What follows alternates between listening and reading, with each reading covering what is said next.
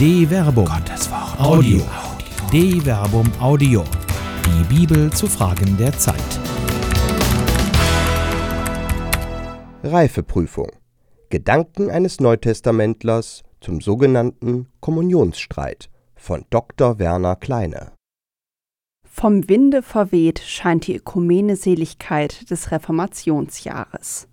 Wer angesichts der zahlreichen bilddokumentierten Umarmungen der Münchner Männerfreundschaft zwischen dem Vorsitzenden der EKD Heinrich Bedford Strom und dem Vorsitzenden der Deutschen Bischofskonferenz Reinhard Kardinal Marx auf echte ökumenische Höhenflüge gehofft hatte, ist wie der Weiland zu nah an der Sonne fliegende Ikarus hart auf den Boden interkonfessioneller Realitäten aufgeschlagen. Anders als in der realen Welt scheint es in der Ökumene nichts zu geben, was den Raum zwischen Himmel und Erde mit Leben füllen könnte. Deshalb wurde die Ankündigung einer von den deutschen Bischöfen auf der Frühjahrsvollversammlung 2018 beschlossenen Orientierungshilfe konfessionsverschiedene Ehen und gemeinsame Teilnahme an der Eucharistie als ökumenische Zeitenwende gefeiert. Aus dem gleichen Grund wird die mit Schreiben vom 25. Mai 2018 überstellte Feststellung der Glaubenskongregation Papst Franziskus sei zu dem Ergebnis gekommen, dass er, der Text der Orientierungshilfe, nicht reif zur Veröffentlichung ist nicht nur als ökumenisches Desaster empfunden, sondern sogar als Hinweis der Wortbrüchigkeit des Papstes, der die Vertreter des dem Schreiben vorausgehenden Streites zwischen der Mehrheitsfraktion der deutschen Bischöfe und einer Gruppe von sieben Kritikern des Wortlautes der Orientierungshilfe, zu denen auch der Kölner Erzbischof Rainer Maria Kardinal Wölki gehört, bei einem Gespräch am 3. Mai 2018 in der Glaubenskongregation zur Einmütigkeit ermahnt hatte. Anfragen Tatsächlich dokumentiert das Schreiben vom 25. Mai 2018 nicht nur die dreiteilig begründete Feststellung, die Orientierungshilfe sei noch nicht reif zur Veröffentlichung, sondern auch den Gang der Ereignisse. Offenkundig hatte Papst Franziskus den Präfekten der Glaubenskongregation vor dem Gespräch vom 3. Mai 2018 gebeten, die im Konflikt liegenden Bischöfe zur Einmütigkeit zu ermahnen. In dem Gespräch wurde von den Teilnehmern aber offenkundig auch vereinbart, dass der Präfekt der Glaubenskongregation Luis F. Ladaria Papst Franziskus über den Verlauf des Treffens informieren werde. Das ist wohl in einer Audienz am 11. Mai 2018 geschehen, sodass der Papst erst jetzt über den Stand der Dinge Kenntnis erhalten konnte. In einer weiteren Audienz am 24. Mai 2018 haben der Präfekt der Glaubenskongregation und Papst Franziskus noch einmal über die Angelegenheit gesprochen. Offenkundig hat der Text der Orientierungshilfe der deutschen Bischöfe Fragen aufgeworfen. Zum einen stellt der Präfekt der Glaubenskongregation in dem Schreiben fest, dass es sich bei der in der Orientierungshilfe behandelten Frage um ein Problem von universalkirchlicher Bedeutung handelt, das eben nicht nur auf der Ebene nationaler Bischofskonferenzen behandelt werden kann. In der Tat gibt es konfessionsverschiedene Ehepaare nicht nur in Deutschland. Als zweiter Grund der Skepsis wird genannt, dass die Frage eben nicht nur die Beziehungen zu den aus der Reformation hervorgegangenen Kirchen betrifft, sondern auch andere Kirchen und kirchliche Gemeinschaften, so dass man der Ansicht ist, die Orientierungshilfe beinhalte immanent eine theologische Engführung, die aber weiter gefasst werden müsste. Schließlich wird das Hauptargument der deutschen Bischöfe hinterfragt dass in konfessionsverschiedenen Ehen im Einzelfall der geistliche Hunger nach dem gemeinsamen Empfang der Kommunion so drängend sein kann, dass es eine Gefährdung der Ehe und des Glaubens der Ehepartner nach sich ziehen könnte, ihn nicht stillen zu dürfen. Spezialfall eines Spezialfalls Tatsächlich konstruieren die deutschen Bischöfe hier den Spezialfall eines Spezialfalles. Spezialfall 1 besteht in der konfessionsverschiedenen Ehe, insofern die Konfessionsverschiedenheit nach Kanon 1124 Codex Juris Canonici 1983 ein Ehehindernis darstellt, von dem der Seelsorger, der die entsprechende Trauvollmacht hat, eigens dispensieren muss. Das spielt zwar im Alltag der Eheleute, die ja weniger wegen der Konfessionsverschiedenheit bzw. wegen der Verbindung zweier Konfessionen oder aus anderen religiösen Gründen zueinander gefunden haben, sondern hoffentlich aus persönlicher Zuneigung und Liebe, eine untergeordnete Rolle. Es darf aber in theologischen Argumentationen nicht übersehen werden. Spezialfall 2 ergibt sich dann schließlich daraus, dass in einer solchen konfessionsverschiedenen Ehe der nicht römisch-katholischen Partner bzw. die Partnerin einen dermaßen großen Hunger nach der Eucharistie haben, die er aber im Wissen um die mangelnde kirchliche Gemeinschaft nicht empfängt, dass daran sogar die Ehe zu scheitern droht. Mit Verlaub. Ein solcher Fall taugt sicher für kirchenrechtliche Seminare, dürfte aber in der gelebten Wirklichkeit konfessionsverschiedener Ehen kaum anzutreffen sein, würde der nicht römisch-katholische Partner doch die Lehre seiner Herkunftskirche, sowohl die Amtstheologie als auch die Sakramentenlehre betreffend missachten, die ja identitätsbildend und sogar konstitutiv für die unterschiedlichen Konfessionen sind. Allein das würde schon, ungeachtet der Skepsis, ob ein Dissens in dieser Frage wirklich ehegefährdend sein kann, zu der Frage führen, warum der nicht römisch-katholische Partner, wo er doch innerlich letztlich römisch-katholisch glaubt, nicht um der Rettung der Ehe willen den eigentlich konsequenten Schritt der Konversion vollzieht. Nun ist allerdings die Konstruktion dieses Spezialfalls eines Spezialfalls der Anlass, sich auf Kanon 844 Paragraph 4 Codex Juris Canonici 1983 zu beziehen und eine drängende schwere Notlage geltend zu machen, die dort analog zur Todesgefahr als Ausnahme erwähnt werden, unter der auch nicht römisch-katholischen Getauften die Sakramente gültig gespendet werden können das Anliegen ist erkennbar. Man will eine längst gelebte Praxis legitimieren. Eine Praxis, die im Übrigen längst legitimiert ist. 2003 stellte Johannes Paul II. in der Enzyklika Ecclesia de Eucharistia fest, wenn die volle Gemeinschaft fehlt, ist die Konzelebration in keinem Fall statthaft. Dies gilt nicht für die Spendung der Eucharistie unter besonderen Umständen und an einzelnen Personen, die zu Kirchen oder kirchlichen Gemeinschaften gehören, die nicht in der vollen Gemeinschaft mit der katholischen Kirche stehen. In diesem Fall geht es nämlich darum, einem schwerwiegenden geistlichen Bedürfnis einzelner Gläubiger im Hinblick auf das ewige Heil entgegenzukommen, nicht aber um die Praxis einer Interkommunion, die nicht möglich ist, solange die sichtbaren Bande der kirchlichen Gemeinschaft nicht vollständig geknüpft sind Warum es angesichts der bereits universalkirchlichen Regelung doch noch ein eigenes Dokument der deutschen Bischöfe geben sollte, kann also nicht damit begründet werden, dass eine längst geübte pastorale Praxis aus dem Grauschleier des vermeintlich Verbotenen geholt werden sollte. Sollte hier nicht doch eher ein öffentlichkeitswirksames Zeichen der Ökumene gesetzt werden? Ein Zeichen, das nach der vatikanischen Skepsis nun zum Anlass für einen Streit auch zwischen evangelischen und römisch-katholischen Kirchenvertretern über die Theologie der Eucharistie wird, einem Streit, den man sich so satt der vielen ökumeneseligen Umarmungen im Gedenken an den streitbaren Reformator Martin Luther doch schon im Reformationsjahr 2017 hätte führen können, sollen, ja müssen. Durchatmen. Die Ökumeneseligkeit hat einen Knacks bekommen, einen Riss im selbstgeschaffenen Raum-Zeit-Kontinuum kirchlicher Parallelwelten, der dazu führt, dass selbst manche Bischöfe jetzt empört aufschreien. Nicht jeder Aufschrei aber ist schon ein Zeichen freimütiger Rede. Kann er doch, gerade wenn er von verantwortlichen Mitautoren der Orientierungshilfe stammt, auch ein sicher verständliches Zeichen verletzter Eitelkeiten sein. Tatsächlich wäre es angebracht, nach dem Vatikanischen Brief vom 25. Mai 2018 erst einmal durchzuatmen, ihn gründlich zu lesen und dann zu handeln.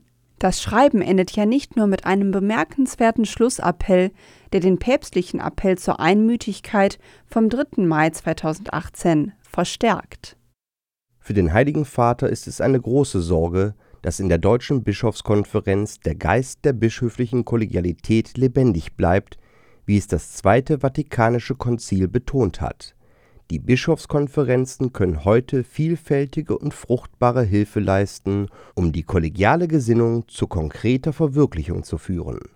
Dogmatische Konstitution Lumen Gentium Nr. 23 Es zieht de facto auch keinen Schlussstrich unter die Debatte, wird doch nur festgestellt, dass der Text der Orientierungshilfe zum gegenwärtigen Zeitpunkt nicht reif zur Veröffentlichung ist. Dazu werden die römischen Dikasterien zum einen angewiesen, den diffusen Begriff der drängenden schweren Notlage zu klären. Offenkundig ist dem Papst aber auch daran gelegen, dass das Thema von den deutschen Bischöfen im Ringen um Einmütigkeit und mit dem Drängen zu tieferer Reife weiter verfolgt werden soll. Zeit, neu zu denken. Bei näherer Betrachtung enthält das Vatikanische Schreiben vom 25. Mai 2018 also durchaus eine, wenngleich subtile Ermutigung. Denkt neu und nicht in den alten Bahnen. Das wiederum ist nicht nur die eigentliche Bedeutung des biblischen Begriffes der Metanoia, der gemeinhin mit Umkehr übersetzt wird, wörtlich aber seinen Sinn ändern im Sinne von Umdenken bedeutet. Der Appell, neu zu denken, findet sich auch im Epheserbrief. Legt den alten Menschen des früheren Lebenswandels ab, der sich in den Begierden des Trugs zugrunde richtet, und lasst euch erneuern durch den Geist in eurem Denken. Epheser Kapitel 4, Vers 22 bis 23. Das Denken, griechisch Nus, soll erneuert werden, der alte Mensch des früheren Lebenswandels abgelegt werden. Wenige Verse später beschreibt der Epheserbrief, wie dieser Übergang vom alten zum neuen Denken vonstatten gehen soll. Legt deshalb die Lüge ab und redet die Wahrheit, jeder mit seinem Nächsten, denn wir sind als Glieder miteinander verbunden. Wenn ihr zürnt, sündigt nicht. Die Sonne soll über eurem Zorn nicht untergehen. Gebt dem Teufel keinen Raum. Der Dieb soll nicht mehr stehlen. Vielmehr soll er sich abmühen und mit seinen Händen etwas verdienen, damit er den Notleidenden davon geben kann. Über eure Lippen komme kein böses Wort, sondern nur ein gutes, das den, der es braucht, aufbaut und denen, die es hören, Nutzen bringt. Betrübt nicht den Heiligen Geist Gottes, den ihr als Siegel empfangen habt für den Tag der Erlösung jede Art von Bitterkeit und Wut und Zorn und Geschrei und Lästerung mit allem Bösen verbannt aus eurer Mitte. Seid gütig zueinander, seid barmherzig, vergebt einander, wie auch Gott euch in Christus vergeben hat. Epheser Kapitel 4 Vers 25 bis 32. Nun kann der Text sicher kein vollumfängliches Charakterstudium der Deutschen Bischofskonferenz beinhalten, ist er doch in der zweiten Hälfte des ersten Jahrhunderts verfasst worden. Seine Mahnungen zur Einheit schallen aber durch die Jahrhunderte hindurch auch in die gegenwärtige Situation der deutschen Bischöfe und die aktuelle Diskussion hinein. Nicht jede Erzürnung ist eben schon freimütige Rede. Die vor allem öffentliche Abwertung derer, die anders als man selbst denken, ist hingegen parteiunabhängig durchaus als böses Wort zu werten, das nicht aufbaut, sondern spaltet. Kaum zu leugnen ist außerdem, dass insbesondere nach der Veröffentlichung des Vatikanischen Schreibens vom 25. Mai 2018 Bitterkeit, Wut, Zorn und bisweilen an Hysterie grenzendes Geschrei die Oberhand gewonnen haben. Das Therapeutikum, das nun angezeigt ist, ist nach dem Epheserbrief gegenseitige Güte, Barmherzigkeit und Vergebung. Die Debatte braucht einen Neuanfang.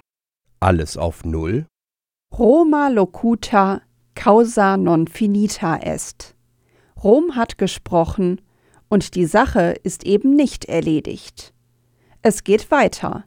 Es soll weitergehen aber es braucht eben ein neues Denken für den ökumenischen Diskurs. Da wäre so viel jetzt schon zu erreichen, wenn man sich nicht immer wieder an den ewig gleichen Fragen festbeißen würde. Auch hier gibt der Epheserbrief wichtige Hinweise. Wir sollen nicht mehr unmündige Kinder sein, ein Spiel der Wellen, geschaukelt und getrieben von jedem Widerstreit der Lehrmeinungen. im Würfelspiel der Menschen, in Verschlagenheit, die in die Irre führt. Wir aber wollen, von der Liebe geleitet, die Wahrheit bezeugen und in allem auf ihn hinwachsen. Er, Christus, ist das Haupt. Von ihm her wird der ganze Leib zusammengefügt und gefestigt durch jedes Gelenk. Jedes versorgt ihn mit der Kraft, die ihm zugemessen ist. So wächst der Leib und baut sich selbst in Liebe auf. Epheser Kapitel 4, Vers 14 bis 16. Zuvorderst geht es darum, sich nicht mehr wie Kinder zu benehmen, sondern mit erwachsener Nüchternheit zu handeln. Die Diskussion suggeriert tatsächlich einen Widerstreit der Lehrmeinungen. Wie soll sich der einfache Gläubige darin zurechtfinden? Kann heute gelten, was gestern noch verurteilt wurde? Das ist durchaus möglich, aber dann muss der Weg eben nicht nach Art theologischer Winkelzüge, die auf Sand gebaut sind, beschritten werden, sondern mit ehrlicher theologischer Arbeit. Wäre es nicht, statt den Spezialfall eines Spezialfalls regeln zu wollen, der in der gelebten Praxis kaum anzutreffen ist, ertragreicher, sich auf den harten theologischen Weg eines Dialoges zwischen lutherischer, unierter, reformierter und römisch-katholischer Theologie zu begeben, um eine gemeinsame Erklärung zur Theologie des Abendmahles bzw. der Eucharistie zu erstellen. Das wird nur über den Streit gehen. Zwar gibt es solche Erklärungen durchaus schon, denkt man etwa an die Leuenberger Konkordie der aus der Reformation hervorgegangenen Kirchen von 1973, die Lima-Erklärung des Ökumenischen Rates der Kirchen von 1982, der die römisch-katholische Kirche allerdings nicht anerkennt. Zumindest von römisch-katholischer Seite aus gesehen gibt es solche Erklärungen, wenn überhaupt, nur zwischen der lutherischen und der römisch-katholischen Kirche. Wäre hier nicht ein Ansatzpunkt für den Bau eines echten ökumenischen Hauses, das nicht auf Zufall oder Sand oder spezielle Spezialfälle gebaut ist? Das Fundament. Das Fundament jedenfalls ist schon gelegt. Besteht doch kein Zweifel, dass eine grundlegende Einheit zwischen den Konfessionen bei aller Differenz in den dann doch auch identitätsstiftenden Fragen besteht. Ein Leib und ein Geist, wie ihr auch berufen seid zu einer Hoffnung in eurer Berufung. Ein Herr, ein Glaube, eine Taufe, ein Gott und Vater aller, der über allem und durch alles und in allem ist. Epheser Kapitel 4, Vers 4 bis 6. Es ist durchaus an der Zeit, die Einheit in der Taufe und im Wort Gottes nicht zu unterschätzen. Gerade die Gegenwart Gottes in seinem Wort, in das hinein er sich ja selbst eingefleischt hat, wird zumindest katholischerseits immer noch unterschätzt. Wäre es nicht wert, diese im göttlichen Wort grundgelegte Wahrheit gerade jetzt mit noch viel stärkerer Intensität zu bezeugen? Es ist doch die Verkündigung des fleischgewordenen und in Kreuzestod und Auferstehung offenbar gewordene Wortes Gottes, das nicht nur am Pfingstfest in Jerusalem zur Taufe von 3000 Menschen und der Bildung der ersten Gemeinde führte. Vergleiche Apostelgeschichte Kapitel 2 Vers 41. Auch der Autor des Epheserbriefes, der sich explizit mit Paulus identifiziert, weiß, dass der Glaube aus dem Hören des Wortes, vergleiche Römer Kapitel 10 Vers 17, es ist, der den Leib Christi auferbaut. Mir, dem geringsten unter allen Heiligen, wurde diese Gnade zuteil. Ich soll den Heiden mit dem Evangelium den unergründlichen Reichtum Christi verkünden und enthüllen, was die Verwirklichung des geheimen Ratschlusses beinhaltet, der von Ewigkeit her in Gott, dem Schöpfer des Alls, verborgen war. So soll jetzt den Fürsten und Gewalten des himmlischen Bereichs durch die Kirche die vielfältige Weisheit Gottes kundgetan werden, nach seinem ewigen Plan, den er durch Christus Jesus unseren Herrn ausgeführt hat, Epheser Kapitel 3, Vers 8 bis 11. Liebe und Streit. Auf zur Wahrheit. Wie damals gilt deshalb für die Auferbauung der Kirche konfessionsübergreifend Wir aber wollen von der Liebe geleitet die Wahrheit bezeugen und in allem auf ihn hinwachsen. Er Christus ist das Haupt, von ihm her wird der ganze Leib zusammengefügt und gefestigt durch jedes Gelenk. Jedes versorgt ihn mit der Kraft, die ihm zugemessen ist. So wächst der Leib und baut sich selbst in Liebe auf. Epheser Kapitel 4, Vers 15 bis 16. In Liebe weiterzustreiten, das ist das, wozu Papst Franziskus die deutschen Bischöfe auffordert. So wächst der Leib und baut sich selbst in Liebe auf. Epheser Kapitel 4, Vers 16. Und so wird echte Orientierung reifen. Es geht doch um mehr als ein kleines, winziges ökumenisches Zeichen. Es geht um echte Einheit, die auch das Verschiedene ertragen kann. Warum sollte man sich mit Kleinem zufrieden geben, wenn Größeres möglich wäre? Die Zeit jedenfalls ist längst reif für einen richtigen, einen konstruktiven, einen echten, vor allem aber wahrhaft ökumenisch und nicht bloß innerhalb der römisch-katholischen Kirche ausgetragenen Streit, der reformiert und Neues entstehen lässt. Fürchtet euch nicht, der Leib Christi muss auch heute wachsen. Eine Produktion der Medienwerkstatt des katholischen Bildungswerks Wuppertal Solingen-Remscheid. Autor Dr. Werner Kleine. Sprecher Jana Turek und Marvin Dillmann.